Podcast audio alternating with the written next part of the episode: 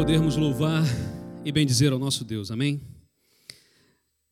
Amém? Porque às vezes a gente tem algumas restrições, e é verdade, mas precisamos lembrar de que o Senhor tem o controle de todas as coisas. Nada acontece sem a permissão do Senhor. Imagina que muita gente tem falado ah, ao longo do tempo de que a igreja tem sofrido muito nesse tempo.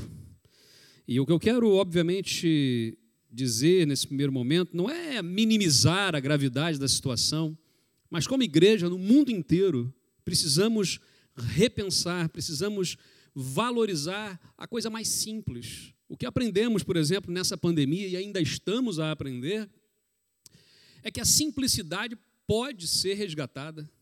Podemos viver de forma mais simples com menos do que tantas vezes sonhamos e almejamos até e sofremos por isso muitas vezes. Hoje eu quero convidar que possamos abrir nossas Bíblias em Efésios capítulo 4, versículos de 1 a 6. Efésios capítulo 4, versículos de 1 a 6, e a pergunta que será ah, então hoje a nossa facilitadora, vamos assim dizer, da percepção do texto da palavra de Deus é exatamente esta aí. Para que tudo isto? Para que tudo isto?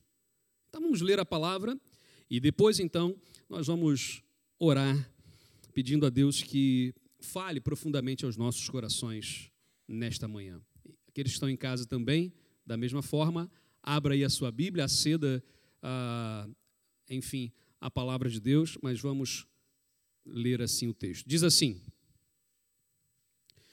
Como prisioneiro no Senhor, rogo-lhes que vivam de maneira digna da vocação que receberam.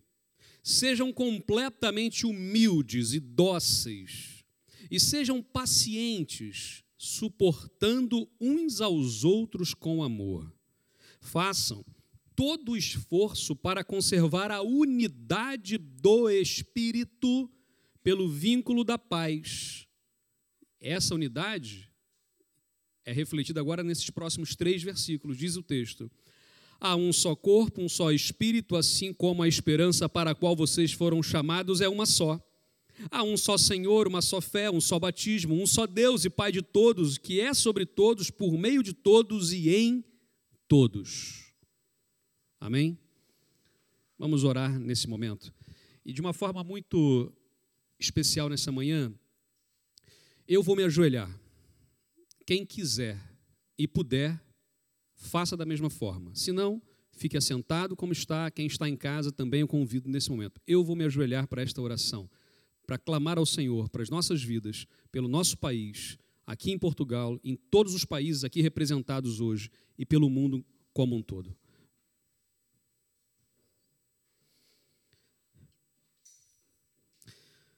Ó oh, meu Deus, nós neste momento, Pai, quando lemos a tua palavra, não temos como ficar indiferentes.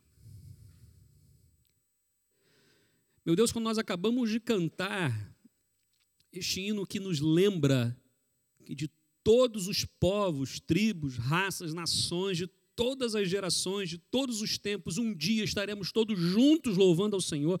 Meu Deus, essa essa cena é tão tão forte, tão verdadeira. É por isso que nós aqui hoje nos curvamos diante do Senhor. Nos curvamos, ó Deus, para clamar, porque não é por nós, ó Deus, nós, nós somos humanos, nós somos pecadores, nós somos frágeis, nós somos fracos, ó Pai. Nós somos tendenciosos, nossos olhos estão muitas vezes opacos, fechados somos facilmente engodados. Meu Deus, em nome de Jesus, ó Pai, nós nos curvamos diante do Senhor, nós nos rendemos diante da Tua presença, porque sabemos que é só mesmo no Espírito que teremos a unidade, Pai. Sabemos, ó Deus, que a unidade não é a uniformidade, sabemos, ó Deus, que a unidade não é todos nós pensarmos igual mas é estarmos conectados no Espírito e fazermos e obedecermos o que o Espírito Santo tem nos ordenado, Pai. Meu Deus, quando lemos a tua palavra aqui em Efésios, temos estudado o texto da tua palavra e somos desafiados nesta manhã, ó Deus, mais uma vez. Não tem como, ó Deus, nós também não lembrarmos das pessoas que hoje têm sofrido. Quantas pessoas enlutadas, quantas pessoas que eu mesmo conheço que estão enlutadas por conta de tudo que temos vivido nesses últimos tempos. Não é brincadeira, meu Deus, e nós não queremos minimizar isto. Não queremos também viver com medo, acuados, ó Deus, e por isso mesmo é que pedimos a intervenção dos altos céus. Pai, intervenha, ó Deus, na nossa vida. Intervenha, ó Deus, na vida de cada governante, de cada país neste planeta, Senhor. Meu Deus, dá sabedoria, traga o temor do Senhor aos corações. Meu Deus, não permita que nós, enquanto igreja, Pai, acuemos, fiquemos, ó Deus, desorientados, pessimistas. Pelo contrário, a tua palavra diz, ó Deus, que as portas do inferno não prevalecerão. E, ó Deus, como igreja, nós queremos avançar, queremos prosseguir, queremos expandir, queremos, ó Deus, anunciar o reino de Deus nesta terra, Pai. Meu Deus, toma todos aqueles que vivem hoje em situação de risco. Não só, Deus, por conta desta, deste coronavírus, ó Deus, mas quantos estão ainda no mundo morrendo de fome? Quantos estão morrendo de outras doenças? Ó oh Deus, quantas guerras, quantas manipulações políticas, quantas manipulações religiosas, quantas coisas têm afetado a população nesta terra, meu Deus. Humildemente, nós clamamos ao Senhor, ó Pai, e fazemos esta oração em nome de Jesus. Amém, meu Deus.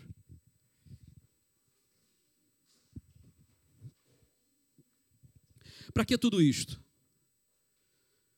Quando olhamos a palavra de Deus, meus irmãos, nós percebemos aqui que esse tempo que vivemos é no mínimo um tempo esquisito. É no mínimo esquisito. Não é um tempo que possamos dizer, é assim, amanhã vai ser assim. Nós não sabemos. Aliás, nunca soubemos. Nós temos a ilusão que sabíamos. Mas o ano de 2020 prova para nós a nossa fragilidade humana prova para nós que nós sozinhos não chegamos a lugar nenhum. Nós temos visto famílias sendo destruídas de fora, aliás, de dentro para fora, por motivos mesquinhos, e temos que reavaliar a nossa forma de ser. Lembramos que quando Jesus entrega a sua vida por nós na cruz do Calvário, e quando nós nos rendemos a Ele, pela graça de Deus que age em nossos corações, começa agora um processo de mudança para a nossa vida, que é para a vida toda. E alguns aspectos são mudados. Por exemplo, novas atitudes surgem, novas formas de falar, as nossas palavras são transformadas quando o Espírito Santo de Deus está em nós. Os nossos sonhos mudam quando Jesus está em nosso coração. Agora, a grande questão que aprendemos é que isso não é assim. Não é um estalar de dedos, é um passe de mágica e agora então todos somos santos e irrepreensíveis. Não, não, não. Isso é um processo. O texto bíblico fala e exatamente nos chama para uma caminhada. Uma caminhada.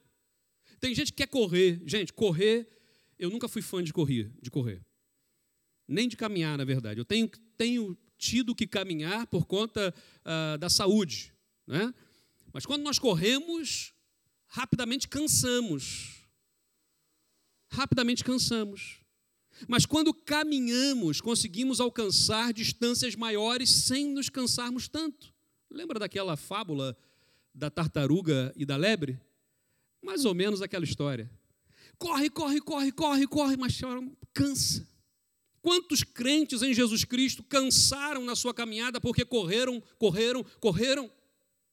Eu não estou falando aqui do texto que propõe lá a corrida, não é? Quando ali há a comparação com aquele atleta que corria. Não é essa a ideia, ok? Mas quanta gente caiu num ativismo religioso querendo fazer tudo. E tem uma hora que para, tem uma hora que o organismo não dá, tem uma hora que a cabeça não dá. E a gente perde o foco da vida. Ontem eu ouvi uma palestra sobre ah, lembrando lá do texto né, de Elias, quando Elias, por exemplo, que era o profeta, meus irmãos, quando a gente fala assim, um profeta poderoso no Antigo Testamento, lembramos de Elias imediatamente, Elias, Eliseu, ok? Depois, né, em termos de manifestação do poder de Deus ali, um profeta com o poder de Deus sendo manifestado, Elias é o homem. Entretanto, há um momento que Elias perde completamente o horizonte e vai para uma caverna, e vai para o deserto, e ele fala assim: Eu quero morrer, Senhor. Não dá mais não, só tem eu de crente nessa terra, ninguém mais. E não era verdade. Mas ele perde a visão do reino. E Deus através de uma brisa suave, traz Elias ao eixo, prepara comida e alimento, porque é Deus quem nos dá. O bolo estava feito, o pão estava quente, a água estava posta. A mesma coisa quando Jesus volta para estar com Pedro, Pedro vai estar pescando lá no final do Evangelho de João, a gente vê essa narrativa, e quando Pedro chega na praia, todo esbaforido, todo molhado, todo eh, com fome, Jesus já estava com peixe assado, prontinho, um pãozinho quentinho. O Pedro chegou e comeu já o peixe assado. Pedro estava querendo pescar, Jesus já estava com peixe assado.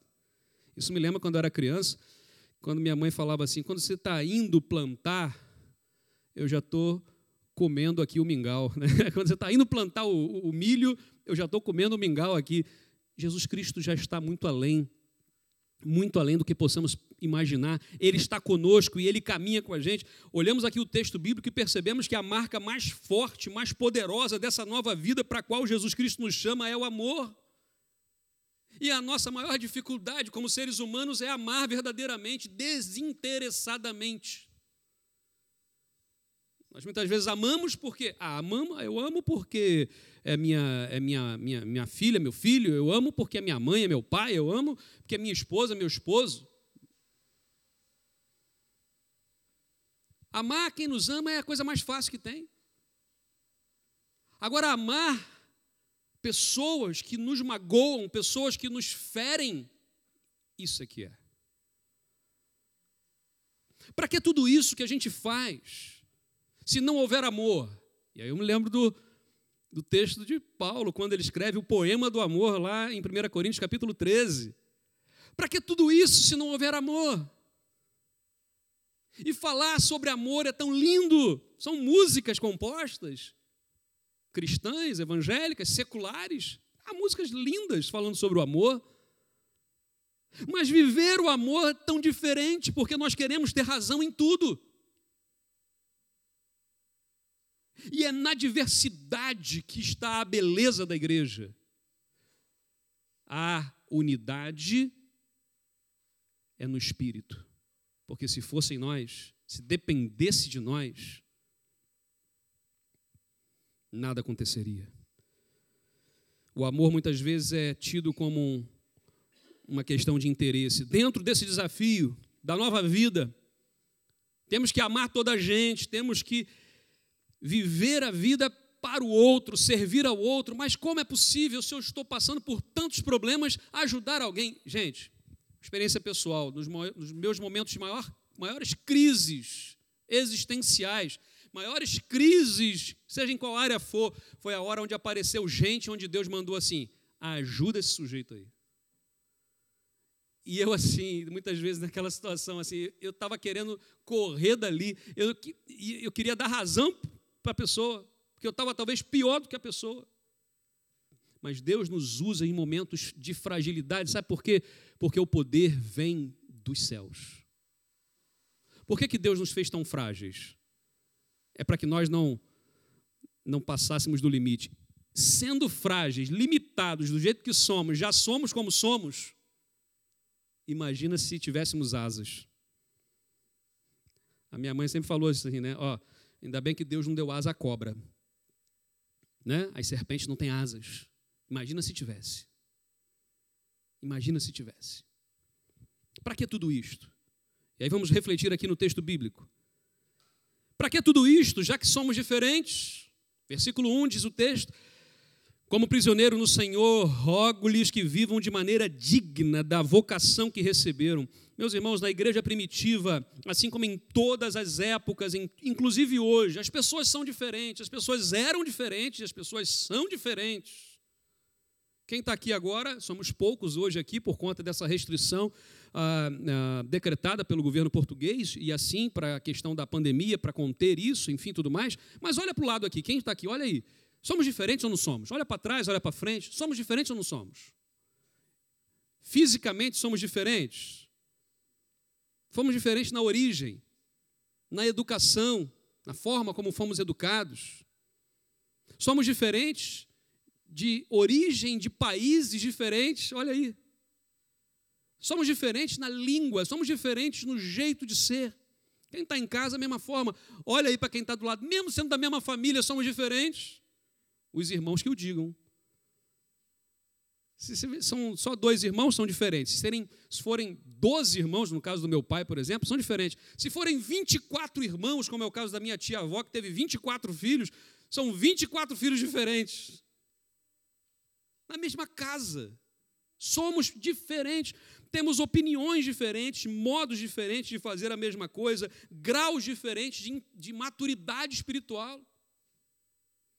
Não podemos esperar a mesma maturidade espiritual de todas as pessoas, não podemos. Algumas pessoas eram mais lentas na época lá em Éfeso, lembra disso? Éfeso, gente, era, uma, era um centro de cultura, um centro de, de, de economia, um centro poderoso.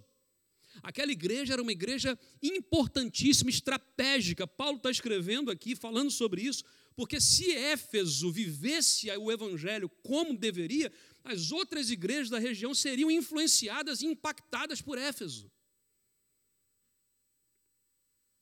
Aqui, esse, as pessoas tinham dificuldade em fazer morrer a natureza carnal, tinham dificuldades em revestir do novo homem, como nós hoje. Outros tinham orgulho da sua espiritualidade. Olha só que coisa besta, perdão pela expressão orgulho da sua espiritualidade, orgulho da minha maturidade espiritual, só por isso é pecado. Isso por si só é pecado. A gente estava brincando ali na escola bíblica dizendo: Eu sou.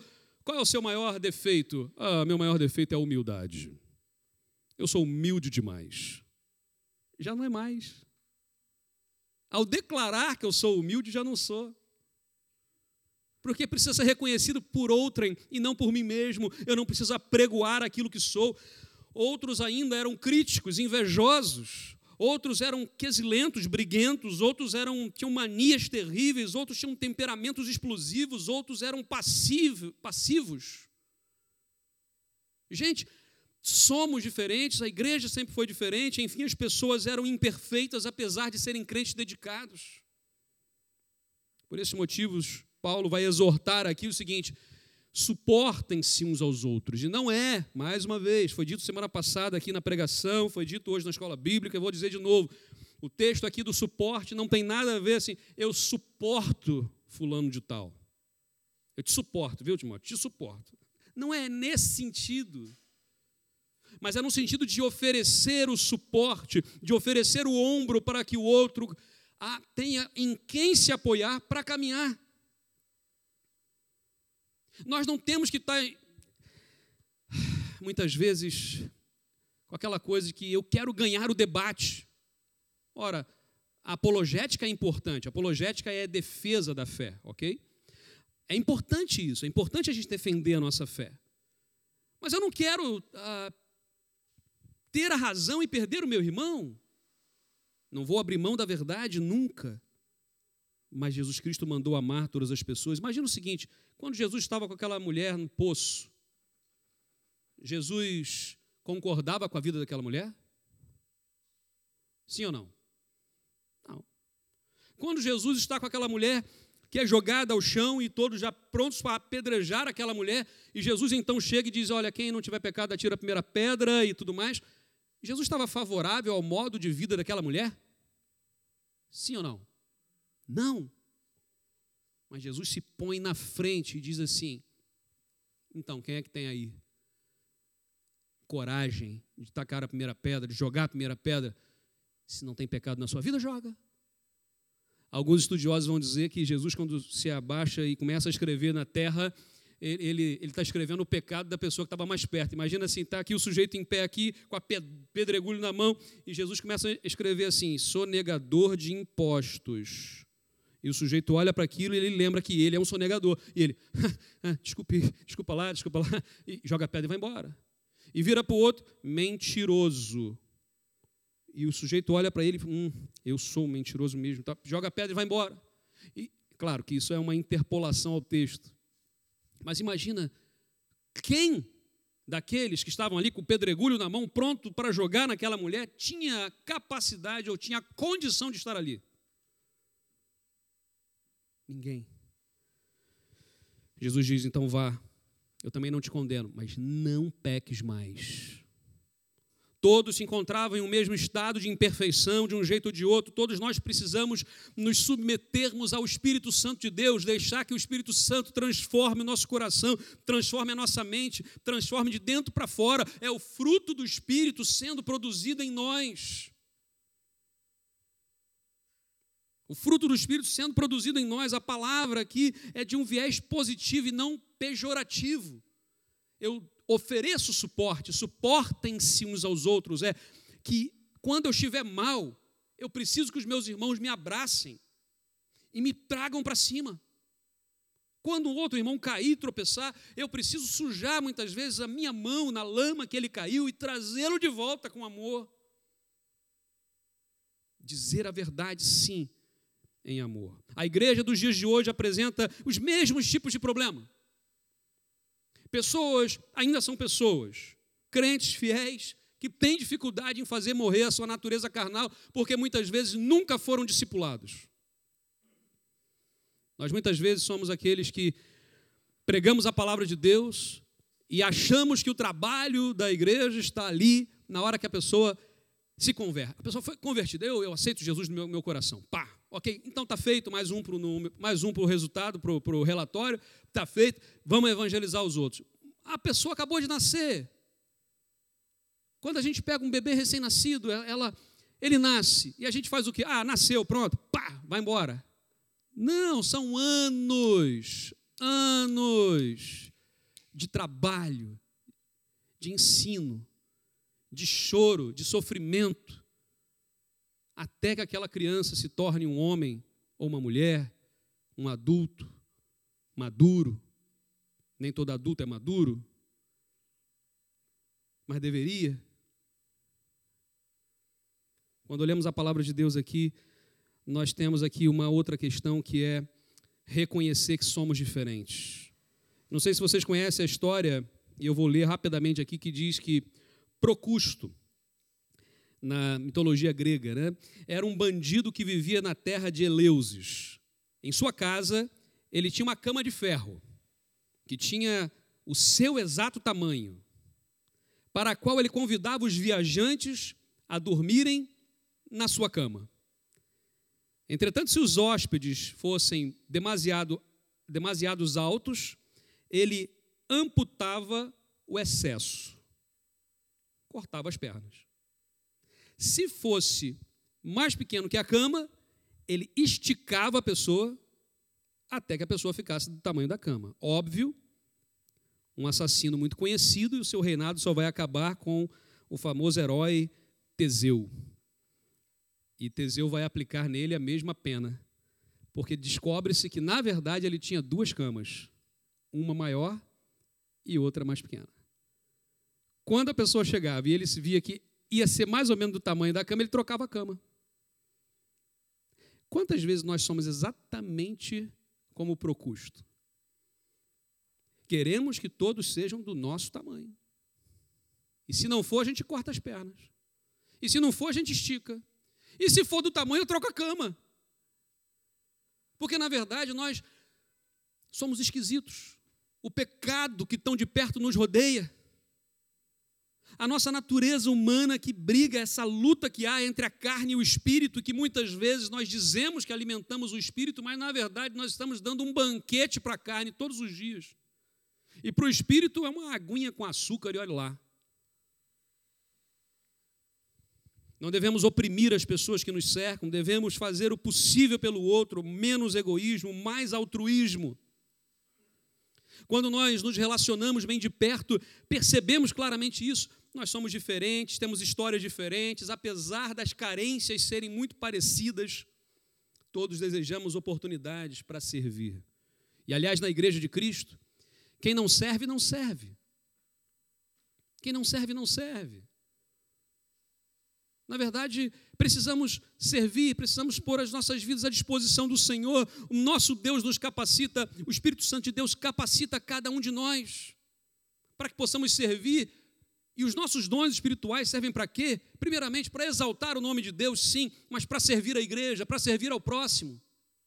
E quando eu abençoo a tua vida com os meus dons espirituais e tu abençoas a minha vida com os teus dons espirituais, isso é fantástico, isso é igreja somos construídos.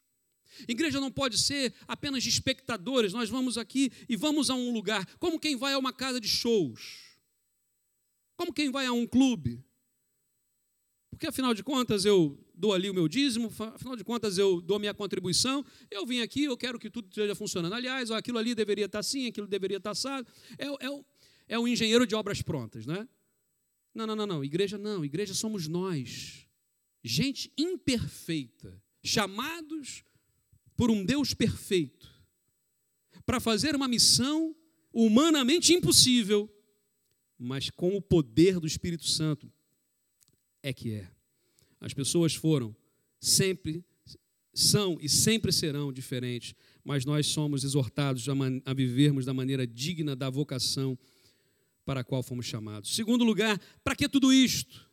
Para que tudo isto se nós devemos obedecer simplesmente o amor, o mandamento de Deus? Diz a palavra: sejam completamente dóceis, humildes, sejam pacientes, suportando uns aos outros, façam todo o esforço para conservar a unidade do espírito pelo vínculo da paz. Gente, Paulo não escreveria, façam todo o esforço para preservar, se não fosse alguma coisa que dá canseira, que cansa.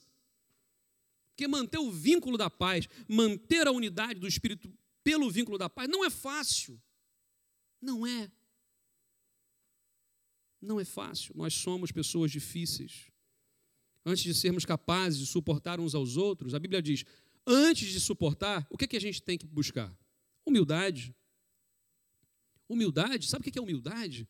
É a coisa mais difícil que tem nessa terra. Sabe por quê? Porque humildade é considerar o outro superior a mim. Gente, nós temos muita dificuldade. Olhar para uma pessoa e falar assim, ela é superior a mim? Onde? Mas nunca. Humildade é isso, humildade é olhar para o outro e achar, essa pessoa é superior a mim. Isso não é fácil, não é? Porque nós somos orgulhosos. Nós somos orgulhosos. Nós achamos que somos superiores. Sabe, é difícil. Manso. Outra questão, humildes, mansos. A nova versão internacional tra traduz como dócil, né? Manso. É aquela pessoa que é, é tardia para explodir, para falar. Quando explode, também sai de baixo. Uma pessoa mansa, meu irmão, quando explode, é uma bomba atômica. Ok? Mas essa mansidão não é humana. Essa mansidão aqui que está dizendo aqui é do espírito, e essa aqui não explode, não. Essa aqui não explode, porque ser manso, ser dócil, pode ser confundido com ser bobo. É uma pessoa boba, abobada, abobalhada. É uma pessoa fraca. É uma pessoa fraca. É manso. Pode fazer o que quiser. Tem a expressão aqui, fazer como gato sapato. Hã? Fazer como gato sapato, como gato e sapato. Aquela pessoa não reage nada. É um frouxo. Não sei se também tem essa conotação. Não tem nada a ver com isso. Mansidão é uma característica de Jesus. Jesus é manso. Mas quando Jesus chega lá no templo, e ver a corrupção que havia nos sacerdotes, ver a corrupção e, e transformar a casa de Deus num, num lugar de, de, de, vende, de, de, vender coisas, de manipulação, de, de corrupção. Jesus pega, vira a mesa, pega o chicote, dá nas costas daquela gente. Jesus dá na, nas costas do povo oprimido ou na, nas costas daqueles sacerdotes que manipulavam a palavra de Deus, dos religiosos. Eu tenho, essa expressão é meio, meio forte, mas assim, eu tenho horror a quem é muito religioso. Horror no sentido de medo até. Por quem, quem se acha muito puro e santo e santo e puro é uma pessoa extremamente perigosa. Jesus Cristo, mesmo sendo Deus, ele se humilhou, assumindo a forma de homem. Cuspiram na cara do nosso mestre.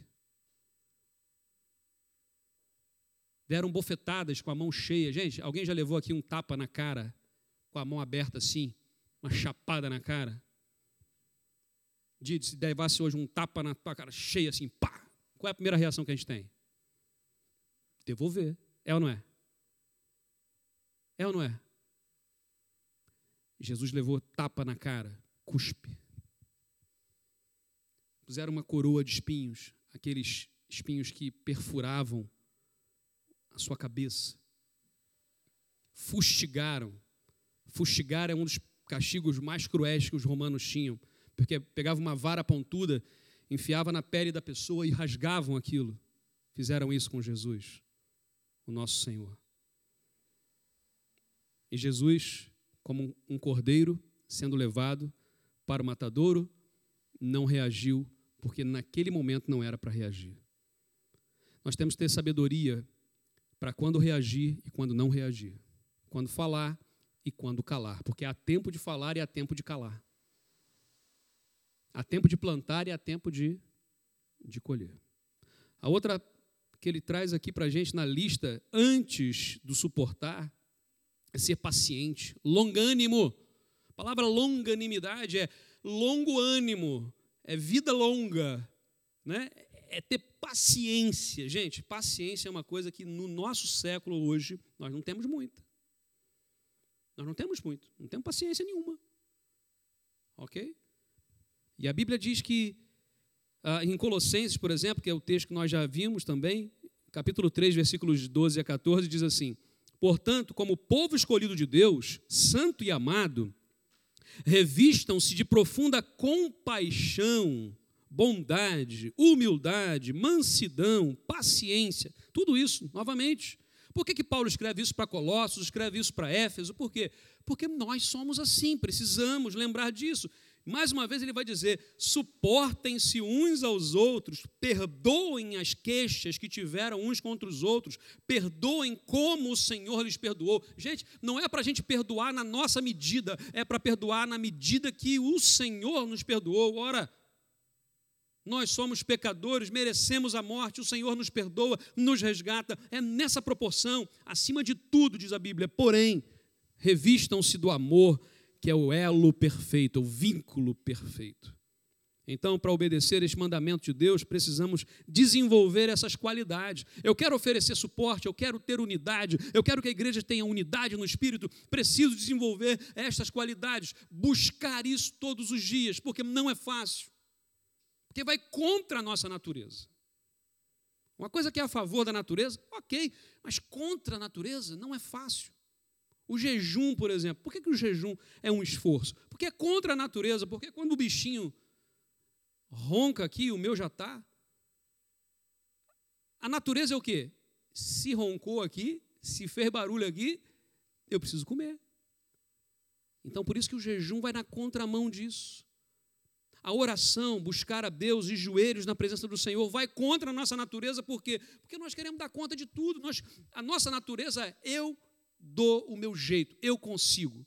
Uma criança que começa a andar e começa a subir naqueles brinquedos, e os pais normalmente ficam desesperados ali embaixo, os avós então ficam passados naquilo. O que, que a criança normalmente faz? Quando você vai ajudar a criança, qual é a fala dela? Não precisa, eu consigo. Eu consigo. A gente tem muito essa ideia. Eu consigo. Gente, a gente consegue é nada. Quem consegue é o Espírito Santo em nós, na nossa vida. É o Espírito Santo. A conquista é dele. é tudo dele, é por ele e para ele que vivemos. Nós precisamos abrir o coração e deixar que Deus faça. Suportar uns aos outros aqui está ah, se referindo basicamente a questões de situações desagradáveis, situações ofensivas, situações provocativas. A gente aguenta um pouco de provocação, mas não muito. Tem gente que não aguenta nada. Sabe aquela coisa da pessoa que tem o pavio curto? Né? Uma vez eu tive uma, uma conversa com um irmão, ele era recém-convertido, e na conversa que eu tive com ele, ele um, falei assim: na verdade, irmão, desculpa, o irmão não tem pavio curto, não. O irmão nem pavio tem. Ele era recém-convertido. E houve uma situação, ele chegava um pouco mais cedo na igreja, lá no, no, no, no salão, e ficava ali então lendo e tal, e alguém que ia testar as luzes para a hora do culto apagou as luzes. E ele ficou revoltado com aquilo, e ele falou assim: peraí, vou lá falar com a pessoa, olha, eu, acende a luz aí, por favor, que eu estou aqui, estou lendo a Bíblia. Não, não, agora não vai acender não, porque agora nós estamos testando aqui. Aí ele, ok, então. Foi em casa pegar a arma dele para matar o sujeito. Porque ele fazia isso antes de se converter. Ele era recém-convertido. E quando alguém falou isso para mim, eu tive que deixar o culto, deixar tudo e ir na casa dele. E chegando lá, desculpa, o irmão nem pavio tem, senta aí. O que, é que Jesus faria? E pá, e pá, e pá, e pá. Dá trabalho, gente. Dá trabalho. Um homem convertido, mas com ranços que precisam ser tratados e cuidados. Louvado seja Deus que não matou ninguém. A orientação é: desfaz-se disso. Para que você quer isso?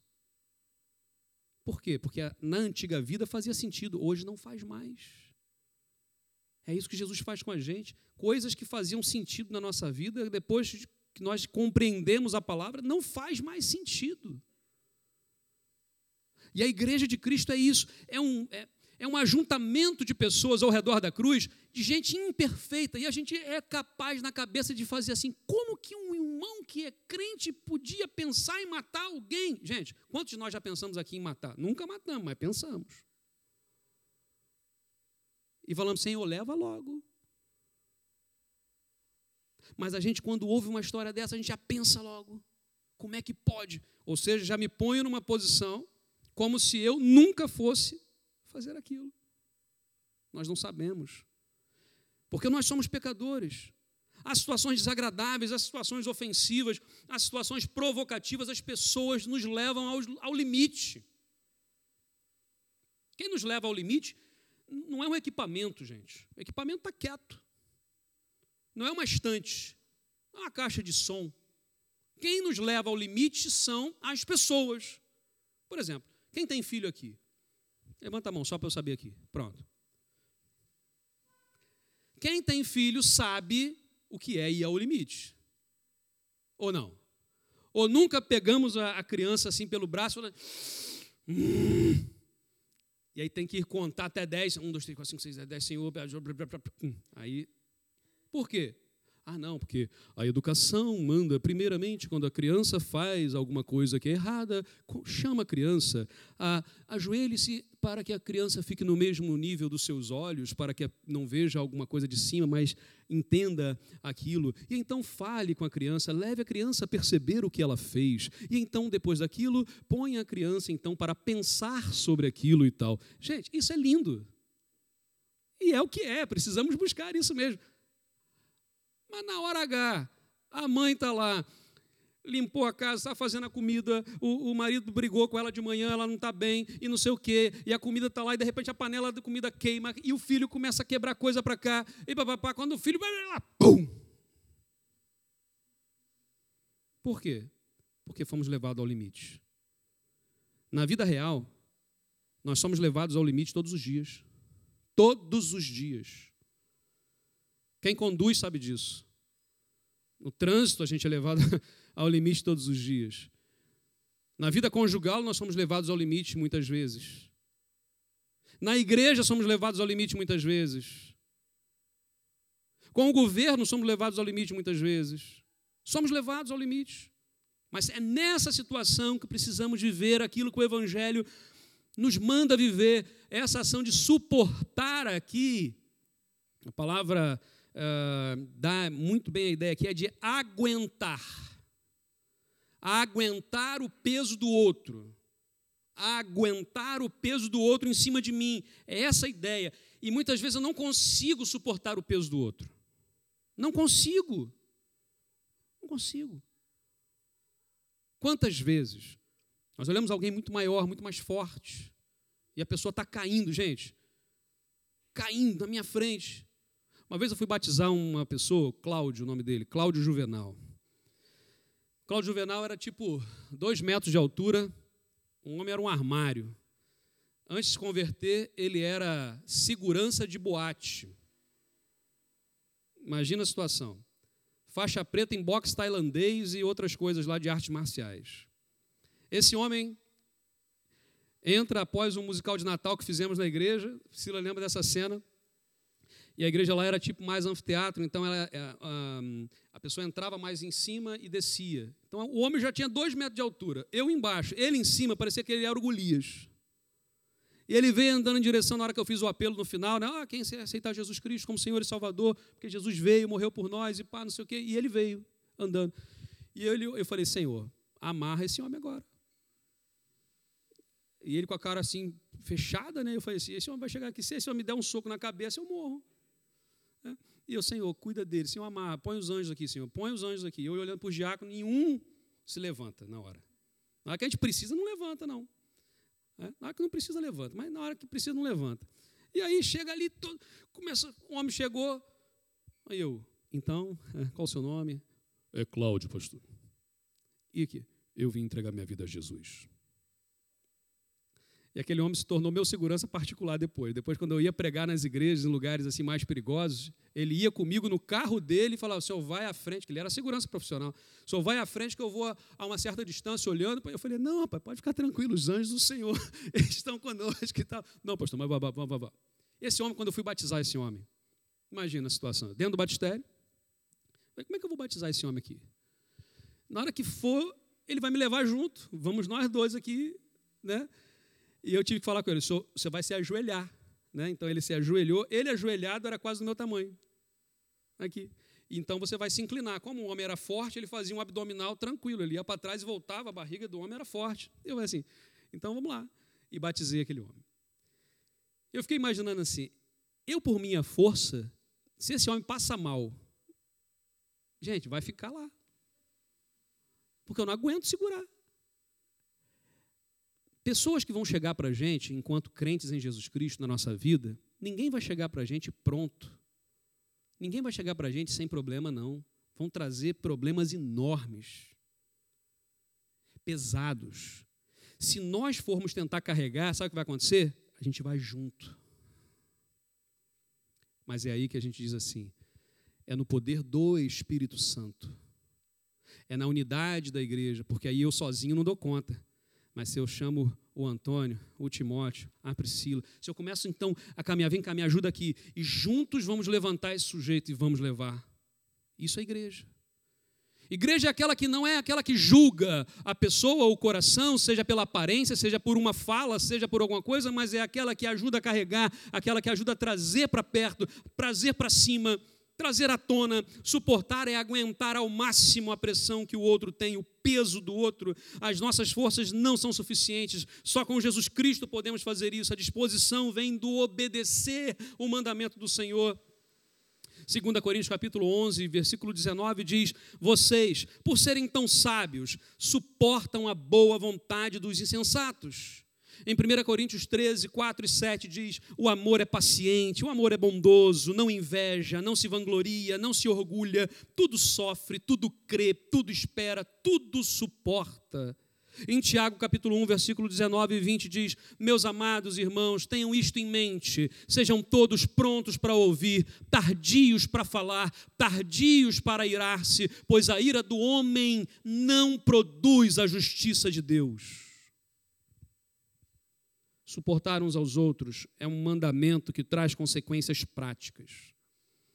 E é interessante porque esse texto vem exatamente antes do texto que agora vamos na semana que vem verificar, que é o texto do quando vai falar ah, que Deus então vai pôr ali, dar dons aos homens, ou seja, eu preciso disso. Deus vai capacitar pessoas. Mas antes de capacitar pessoas, com dons espirituais, com, com o agir, como agir na igreja, Deus está preparando aqui como que antes o coração tem que estar nós precisamos estar mais atentos ao caráter, ao coração, à intenção, refletir o caráter de Deus. Pedro nos diz que Deus continua tratando os homens com paciência, suportando as suas ofensas, porque não deseja que nenhum humano se perca. Construímos uma imagem muito diferente disso muitas vezes. Contribuímos para que haja paz, aliás, contribuamos para que haja paz e unidade na vida da igreja. Quando Deus nos dá um mandamento, é para a nossa saúde e bem-estar. Para que tudo isso? Para que tudo isso que ele está dizendo aqui? Isso é uma preparação para então exercermos e sermos igreja. Se não tiver isso, não é igreja. Não é igreja. Relendo o texto bíblico, relendo o texto bíblico, como prisioneiro no Senhor, rogo-lhes que vivam de maneira digna da vocação que receberam. E aí começa. Sejam completamente humildes e dóceis. Humildes e dóceis. Sejam pacientes, suportando uns aos outros com amor. Sem isso, não faz sentido falar que Deus deu uns para apóstolos, outros profetas, outros para pastores, outros para isso, para evangelistas. Não, não faz sentido nenhum se não tiver isso aqui na base. Façam todo o esforço e aí vem o apelo nesta manhã. Vamos nos esforçar. Vamos buscar o Senhor em oração e dizer: Senhor, ajuda. Ajuda a quê? Façam todo esforço para conservar a unidade do Espírito pelo vínculo da paz.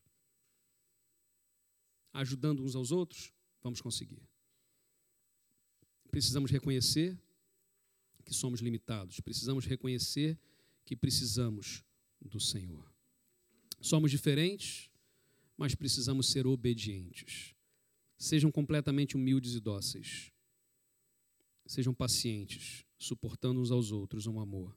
Façam todo o esforço para conservar a unidade do Espírito pelo vínculo da paz. Que Deus nos abençoe. Para que tudo isto? Para alcançar o que o texto bíblico acabou de nos dizer aqui.